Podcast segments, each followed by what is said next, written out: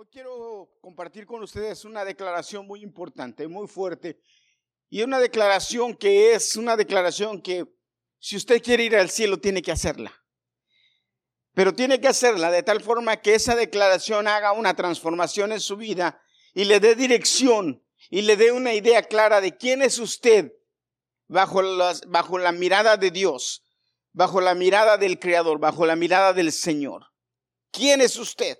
Porque esta declaración determina realmente quién es usted y cómo usted mira esa relación entre usted y su Salvador, entre usted y Dios, entre usted y nuestro Señor Jesucristo. Yo le he titulado a nuestra, a nuestra conversación de este día, ¿quién dices que soy? ¿Quién dices que soy? Esta es una respuesta que tarde o temprano, repito, usted tiene que contestar si quiere ir al cielo porque es una declaración, es una pregunta personal. No crea que porque usted, papá, contestó acertadamente y tiene una relación, una relación con aquel que dio la vida por usted, ya sus hijos la tienen ganada. No. Sus hijos tienen que responder también. Su esposo tiene que responder también. Cualquiera que quiera ir al cielo tiene que responderla, porque si no respondemos esta pregunta o no estamos seguros de esta respuesta, entonces estamos en problemas. ¿Quién es? ¿Quién dices que soy? Mateo capítulo 16, versículo 15 dice, o, algunos versículos voy a leer más, más bien. Me baso en el versículo 15, pero voy a leer algunos versículos. Al llegar a la región de Cesarea de Filipo, Jesús preguntó a sus discípulos, ¿quién dice la gente que es el Hijo del Hombre? Ellos dijeron, unos dicen que eres Juan el Bautista, otros que eres Elías, otros que eres Jeremías o algún otro profeta. Y él les preguntó, ¿y ustedes? ¿Quién dicen que soy yo? Pedro respondió, tú eres el Cristo, el Hijo del Dios viviente. Entonces Jesús le dijo, bienaventurado eres Simón, hijo de Jonás, porque no te lo reveló ningún mortal, sino mi Padre que está en los cielos. Yo te digo, Tú eres Pedro, y sobre esta roca edificaré mi iglesia y las puertas del Hades no prevalecerán o no podrán vencerla. A ti te daré las llaves del reino de los cielos. Todo lo que ates en la tierra será atado en los cielos y todo lo que desates en la tierra será desatado en los cielos. Amén. Padre, te bendecimos. Te damos gracias por las revelaciones constantes que tú nos das te damos gracias porque tú nos enseñas día tras día quién eres y podemos entenderlo. Y en base a la revelación del Espíritu Santo que ha puesto en nuestra vida podemos responder y tener esa relación clara contigo, Señor, y conocer que tú eres nuestro Salvador, que tú eres nuestro Señor, que tú eres nuestro Dios. Y como dice esa canción que cantamos en ocasiones, tú eres todo para nosotros.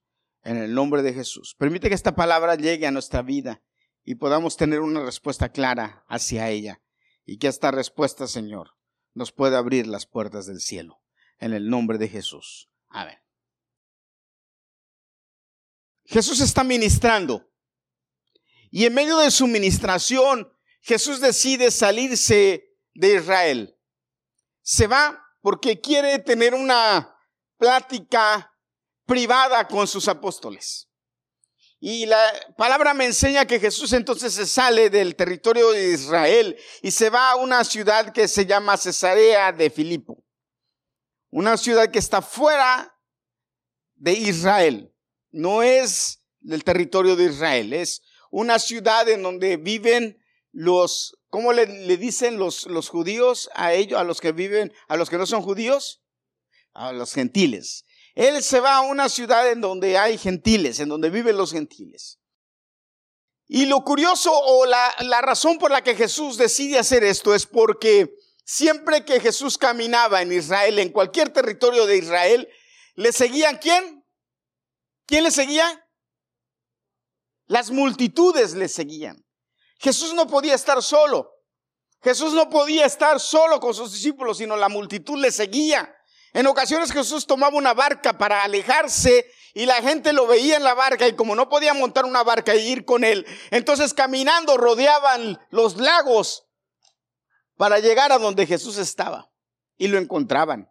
Multitudes, dice la Biblia, multitudes. Acuérdense, alimentó cinco mil hombres, sin contar mujeres y niños, como veinte mil, dice en la Biblia. Y luego alimentó otros tantos igual. La multitud le seguía, le seguía porque les daba de comer, le seguía porque les sanaba, le seguía porque les hablaba palabra de vida, le seguían porque estaban asombrados de su predicación, de su enseñanza. La gente le decía, es que nadie nos habla como tú. También le decía, nadie nos da de comer como tú.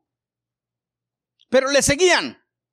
Pero en determinado momento, en determinado momento Jesús decide que es hora de separarse de la multitud y de tener una conversación muy en serio con sus discípulos.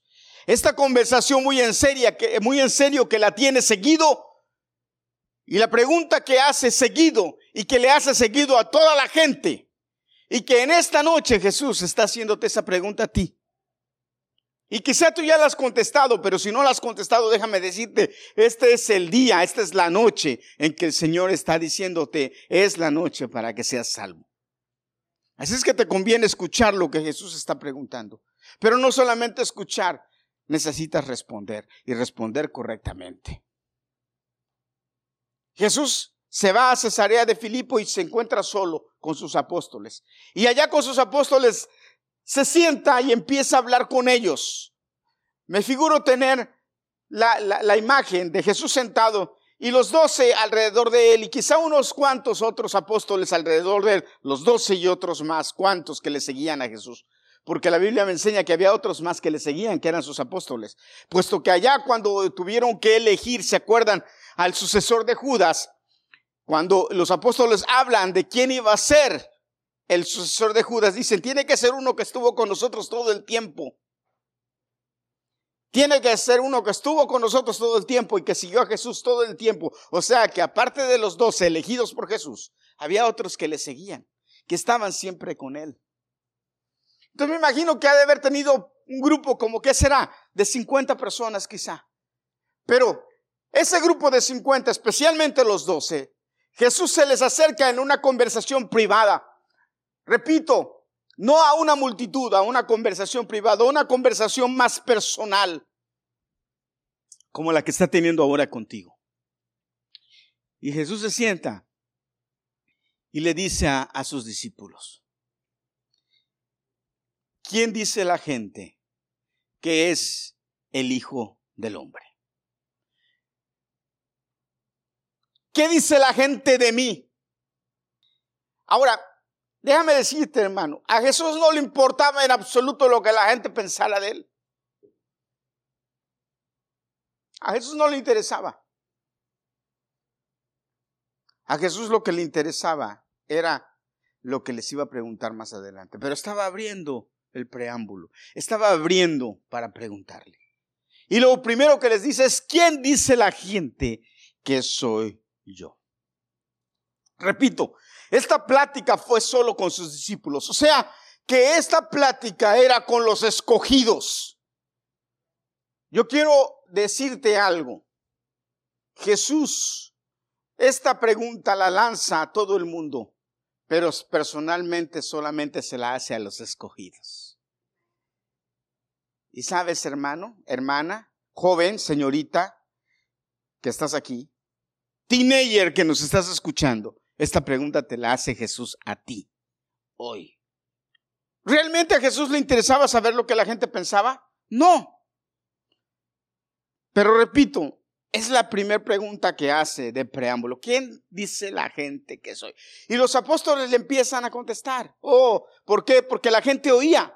Porque los apóstoles oían los comentarios de la gente. Porque los apóstoles oían lo que los demás decían. Porque los apóstoles estaban pendientes de lo que los demás decían de Jesús.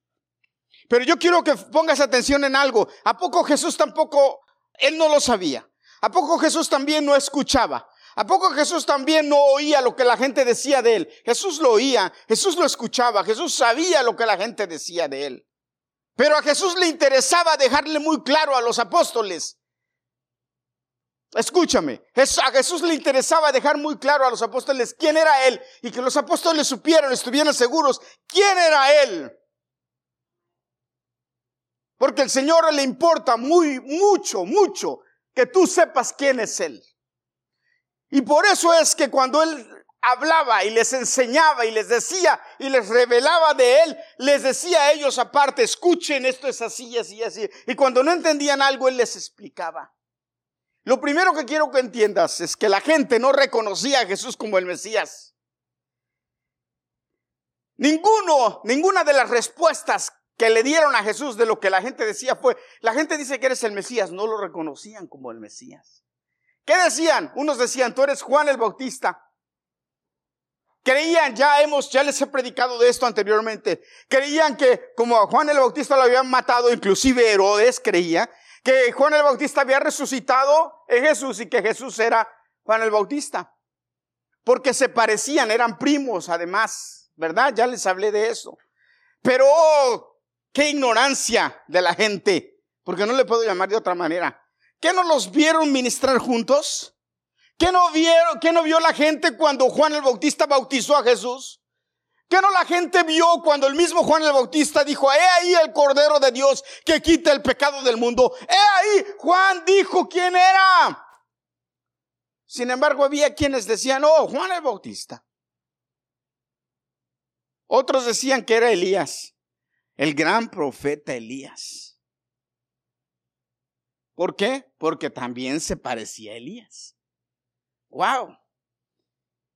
Pero ellos decían que era Elías, más que nada porque ellos pensaban que él, Jesús, iba a crear una revolución como la que hizo Elías. ¿Se acuerdan que Elías fue y mató a 450 falsos profetas de Baal y creían que también Jesús iba a hacer algo así? No se lo esperaban. Jesús estaba hablando de otro evangelio, de otra revolución, de otra forma de vida.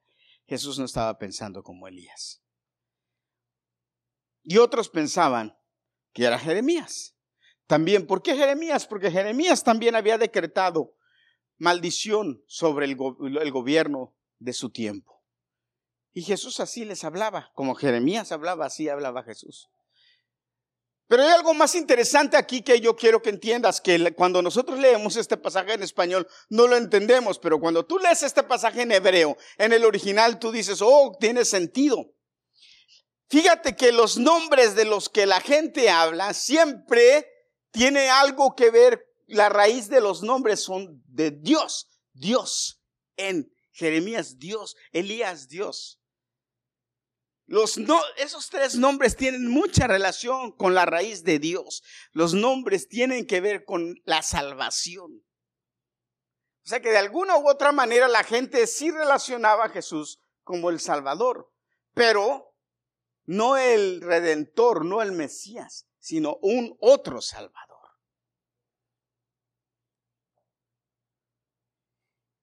Estaban equivocados. Lo veían como otro Mesías, lo veían como otro profeta, lo veían como otro hombre, pero no era eso. No lo reconocen como Mesías, lo tienen como un profeta.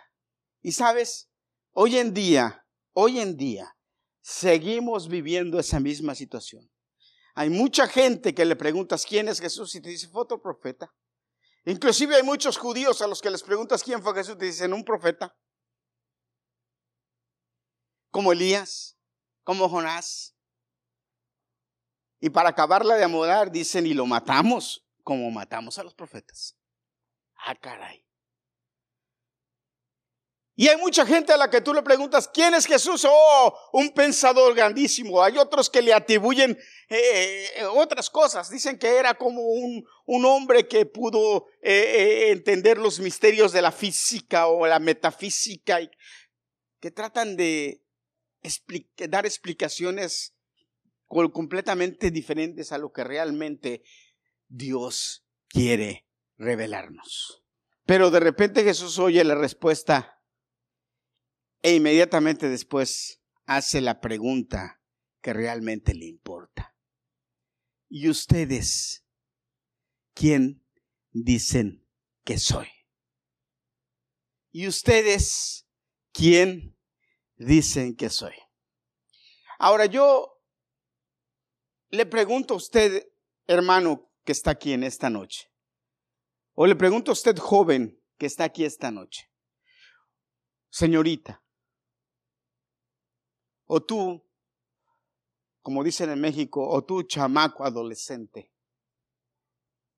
o tú que no me estás poniendo atención, pero que quiero que me pongas atención ahora. Te quiero preguntar, para ti, ¿quién es Jesús? Oh, pastor, es del que hablan todos los sábados cuando mi mamá me obliga a venir a la iglesia.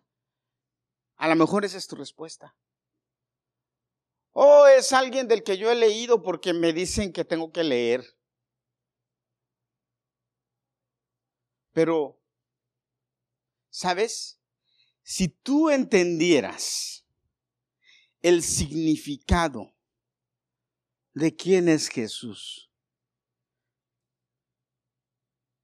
toda tu vida cambiaría.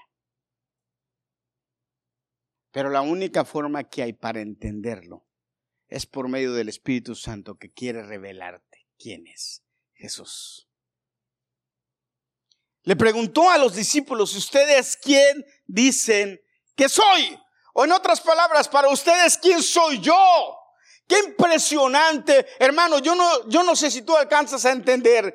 Qué impresionante pregunta.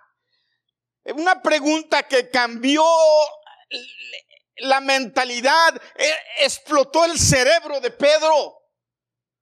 Explotó el cerebro de los apóstoles. No alcanzaron a entender, hermano, no alcanzaron a entender lo grande de la respuesta que dieron.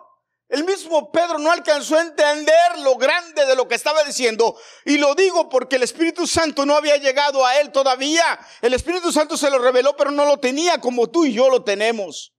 Sin embargo, aún cuando tú y yo tenemos el Espíritu de Dios, no alcanzamos a entender todavía lo grande y poderoso que significa declarar que Jesucristo es el Señor. La Biblia me enseña que todo aquel que declare con su boca que Jesucristo es el Hijo de Dios es salvo. O sea, en esa simple declaración de fe se envuelve, se encierra la salvación de tu alma. Pedro le dice al Señor, tú eres el Cristo, el Hijo del Dios viviente. Qué poderoso eso. Y el mismo Jesús, me imagino con una sonrisa, me lo imagino a Jesús con una sonrisa. Le dice, bienaventurado eres Pedro, porque esto no te lo reveló carne ni sangre, sino mi Padre que está en los cielos. Entonces yo me atrevo a preguntarte en esta noche, ¿para ti quién es Jesús?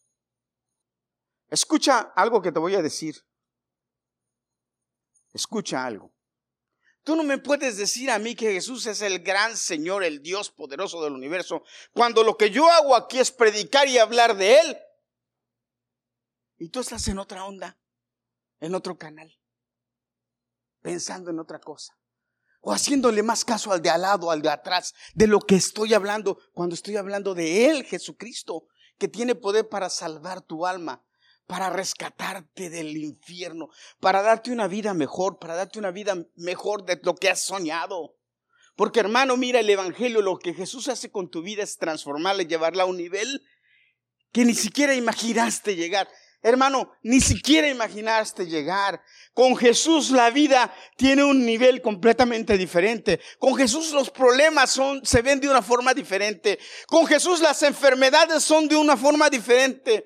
Con Jesús los problemas son de una forma diferente.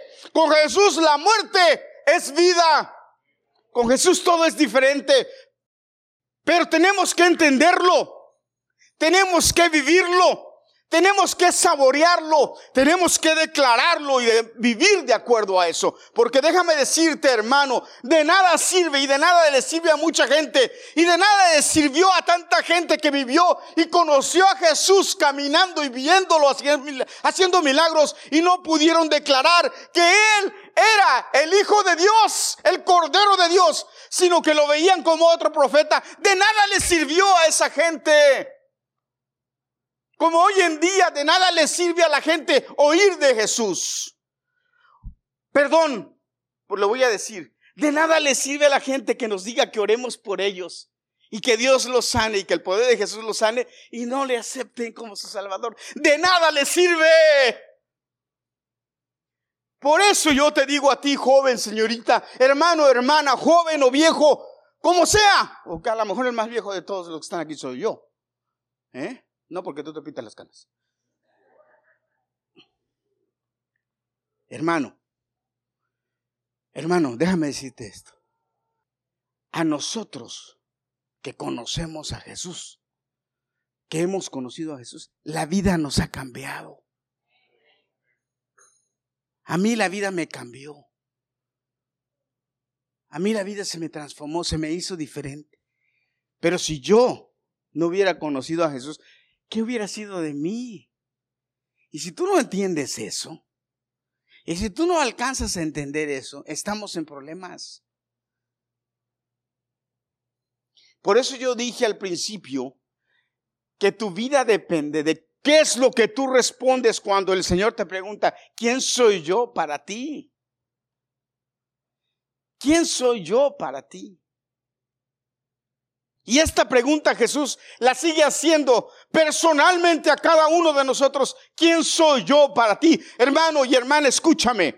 Para ti puede ser Jesús una cosa, para tu esposo puede ser otra, para tu hija puede ser otra, pero mientras para todos no sea Jesucristo, el Hijo de Dios, el Cordero de Dios, que quita el pecado del mundo, que me salva, que me transforma, que me lleva a una vida diferente. Mientras en mí mi respuesta no sea positiva ante lo que Jesús quiere que yo responda, de nada me sirve. Puedo leer la Biblia y conocerla, pero si Jesús no es mi Salvador, de nada me sirve. Puedo venir a la iglesia los sábados y estar aquí y dar mi diezmo y ser fiel. Pero si Jesús no es mi Salvador, de nada me sirve. Si no ha cambiado mi vida, de nada me sirve. ¿Por qué? Porque lo importante es quién es para mí en base a lo que yo respondo. ¿Quién es para mí? Tiene que, tengo, tengo que, debo tener una respuesta hacia eso. Debo tener una actitud hacia eso. Debo tener un cambio hacia eso. Debo tener una reacción hacia eso. Hermano, no es posible que me conecte un cable de electricidad y me quede como si nada. El cable de electricidad tiene que provocar algo en mí. Jesucristo es más poderoso que eso. Tiene que provocar algo en mí. Y si no provoca nada en mí, entonces estoy mal conectado. Tengo la respuesta equivocada. Jesús no es lo que Él quiere que yo sea para Él. ¿Me estás entendiendo, hermano? Y hoy, esta noche, Jesús te está hablando a ti, te está diciendo y te está preguntando, ¿quién soy yo para ti? Porque sabes, hermano, ese, ese Cristo va a tocar su trompeta un día y se va a aparecer en el, en el cielo. Y solo los que estén conectados, escucha, van a oír esa trompeta. Y por eso la Biblia dice que en ese día será el lloro y el crujir de dientes, porque muchos dirán, ay, caray, me quedé. Hace muchos años yo vi esa película de Dejados atrás. ¿Ustedes la han oído, va? ¿Sí o no? Muchos la han oído, ¿no? Dejados atrás. Y cómo me dio miedo. Pero después yo dije, ¿por qué me da miedo? Pero dejados atrás, ¿cómo se, se llenan las iglesias y hay pastores ahí en las iglesias? Y ahí, y la gente llorando y llorando y llorando y llorando y diciendo, nos quedamos. Y la musiquita ahí, la musiquita, te quedaste atrás, te quedaste atrás por no haber cambiado te quedaste atrás. Yo no digo por no haber cambiado, no respondiste correctamente a la pregunta de Jesús, ¿quién soy para ti? Bienaventurado eres Simón, hijo de Elías, porque no te lo reveló carne ni sangre, sino mi Padre que está en los cielos. Para ti, ¿quién es Jesús? ¿Sabes todo lo que dijo Jesús? Fíjate, Jesús dijo, yo soy. Lo primero que declaró es, dijo, yo soy. Cuando Moisés le preguntó, Señor, ¿quién es? Yo soy. Señor, ¿quién eres? Yo soy. El verbo ser o estar, el verbo en hebreo no se menciona, no existe. Yo soy. Los judíos no lo mencionan. Yo soy. ¿Por qué? Porque, porque Dios es todo en todo, todo, todo, todo. Dios es todo. Es difícil de entender en la mente, hermano, créamelo. Por eso los teólogos que se meten a filosofar se vuelven locos. Porque yo conozco muchos teólogos que se han metido a filosofar y se vuelven locos. Porque es que Dios no se puede entender. Dios es demasiado grande.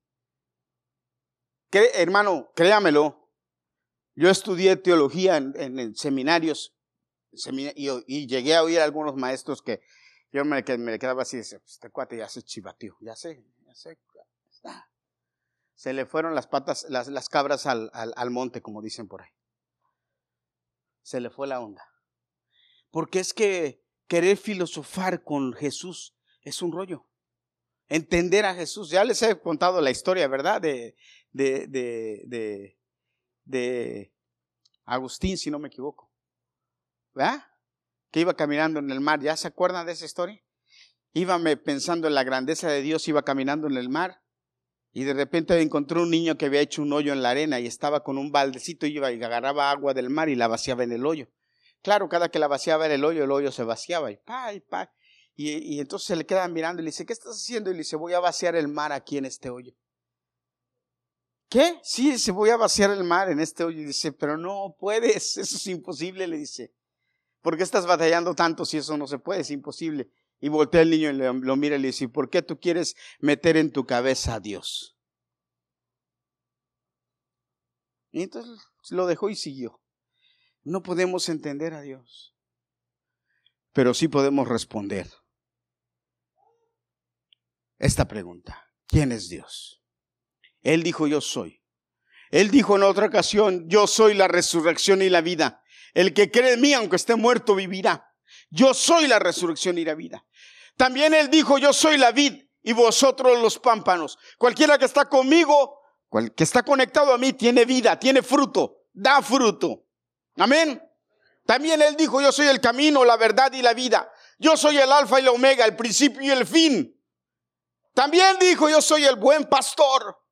Y el buen pastor su vida da por las abejas, ovejas. También él dijo en una declaración muy importante, muy fuerte, dice, yo soy, le dijo, yo soy el Padre, yo soy Dios. Jesús lo dijo. ¿Se acuerdan cuando dijo eso? Cuando lo iban a apedrear, allá en Juan. Cuando les declaró, yo soy más grande que Abraham. Le dijeron, si tú tienes 50, ni 50 años tienes, ¿por qué dice que eres más antes de que Abraham existiera? Yo soy. Y los judíos agarraron piedras para apedrearlo. Porque esa declaración es yo soy, es la misma de, es la misma que hizo Dios en el Génesis. Yo soy la que le contestó a Moisés y los judíos oyeron y dijeron, eso está prohibido siquiera decirlo. ¿Cómo te atreves a decir que tú eres blasfemo? Le dijeron los fariseos. Sin embargo, Jesús lo dijo porque Él es, gloria a Dios. Él es el Espíritu Santo. Él es el pan de vida. Él es la luz del mundo. Pero nada de esto funciona si tú no respondes correctamente a esa pregunta, porque no importa que esté escrito en la Biblia y que se haya declarado y que estemos muchos que hayamos declarado eso y lo digamos y lo, creamos, lo, creemos en nuestro corazón. Si tú no lo crees, no funciona en ti. ¿Cuántos dicen amén? Por eso la pregunta sigue siendo hoy, ¿cómo respondes a esta pregunta? ¿Sabes? Cómo respondas a esta pregunta va a determinar tu futuro. Estos hombres en Juan 8, 57 y 59 respondieron equivocadamente a esta pregunta. La respuesta de estos hombres a la declaración del Señor al decir yo soy fue querer matarlo. La declaración de muchos en el mundo es ignorarlo. La declaración de otros en el mundo es decir, oh no, él era un profeta. Pero ¿cuál es tu declaración? ¿Quién es Jesús para ti? ¿Cómo respondes? Yo quiero invitarte en esta noche a que respondas, a que des tu declaración. Ah, me puedes decir, pastor, yo ya la dije, no importa. Si ya la dijiste, la otra vez. Pero si no la has hecho, te invito a que en esta noche declares quién es Jesús para ti. ¿Sabes? Él es mi Salvador. Él es mi Señor. Él es mi Dios. Él es mi todo. Puedo decir fuerte y firmemente que Jesucristo es mi Señor, mi Salvador, el que dio la vida en la cruz del Calvario por mí y me da vida. Pero tú, ¿qué puedes decir? Que Él es el Hijo de Dios, el Cordero de Dios, que me quitó el pecado. Pero también puedo decir que Él es mi sanador, que Él me libró de la muerte. También puedo decir que Él es mi todo, mi esperanza, mi amigo, mi Señor y mi Dios. ¿Quién es Jesús para ti? Te quiero invitar a que te pongas de pie y que contestes esa pregunta. No que me la contestes a mí, pero que la contestes hoy. ¿Quién es Jesús para ti? Hay una canción que nosotros cantábamos en México que dice, Él es, cámbiale, el, ya le cambiaste la, la, cámbiale el este, por favor, Gary. Él es mi todo aquí, mi Salvador. Él es mi todo aquí, mi sanador. Él dio su vida por mí, cambió mi vivir. Él es mi todo aquí. ¿Qué dices de ti? ¿Qué les parece si la cantamos? ¿Mm? No se la saben, pero es muy fácil. ¿Eh? Ahorita voy a poner a prueba a Gadiel. Él es mi todo aquí. Escucha, mi Salvador. Él es mi todo aquí. Él es mi todo aquí, mi Salvador. Él es mi todo aquí, mi sanador. Él dio su vida por mí, cambió mi vivir. Él es mi todo aquí. ¿Qué dices de ti? ¿Ya viste qué tono? Porque ya me oíste, ¿verdad? dale. Quiero que la cantes, pero mira, cuando llegue a esa parte, ¿qué dices de ti? Yo no quiero que voltees con nadie. Quiero que tú te pongas el dedo enfrente así y diga, ¿qué dices de ti? ¿Qué es para ti? Y después de que estés seguro de que has contestado correctamente, entonces sí quiero que voltees con alguien y le digas, ¿qué dices de ti? Y si tú ya aceptaste a Jesucristo como tu Salvador, entonces yo te voy a invitar a que vengas aquí al frente y que le digas, Señor, tú eres mi Salvador. Si tú has aceptado a Jesús como su Salvador, ven y dile, Señor, yo, tú eres mi Salvador. Si no has aceptado a Jesús como su Salvador, este es el momento para que lo aceptes. Este es el momento para que lo hagas, para que le digas, Señor, te entrego mi vida. Quiero que seas mi Señor.